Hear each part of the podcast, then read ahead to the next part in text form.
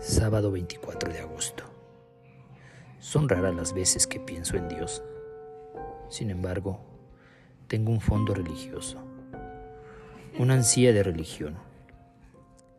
Quisiera convencerme de que efectivamente posee una definición de Dios, un concepto de Dios, pero no poseo nada semejante. Son raras las veces en que pienso en Dios sencillamente porque el problema me excede tan sobrada y soberanamente que llega a provocarme una especie de pánico, una desbandanada general de mi lucidez y de mis razones. Dios es la totalidad, dice a menudo Avellaneda. Dios es la esencia de todo, dice Aníbal, lo que mantiene todo en equilibrio, en armonía. Dios es la gran coherencia. Soy capaz de entender una y otra definición, pero ni una ni otra son mi definición.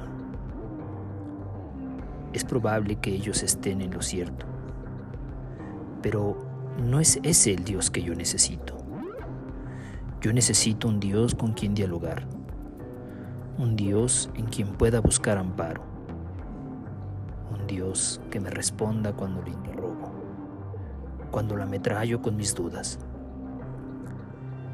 Si Dios es la totalidad, la gran coherencia, si Dios es solo la energía que mantiene vivo el universo, si es algo tan inconmensurablemente infinito, ¿qué puede importarle de mí un átomo malamente encaramado a un insignificante piojo de su reino?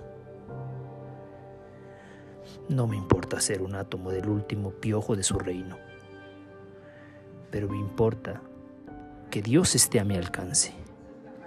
Me importa asirlo, no con mis manos. Eso claro, ni siquiera con mi razonamiento. Me importa asirlo con mi corazón.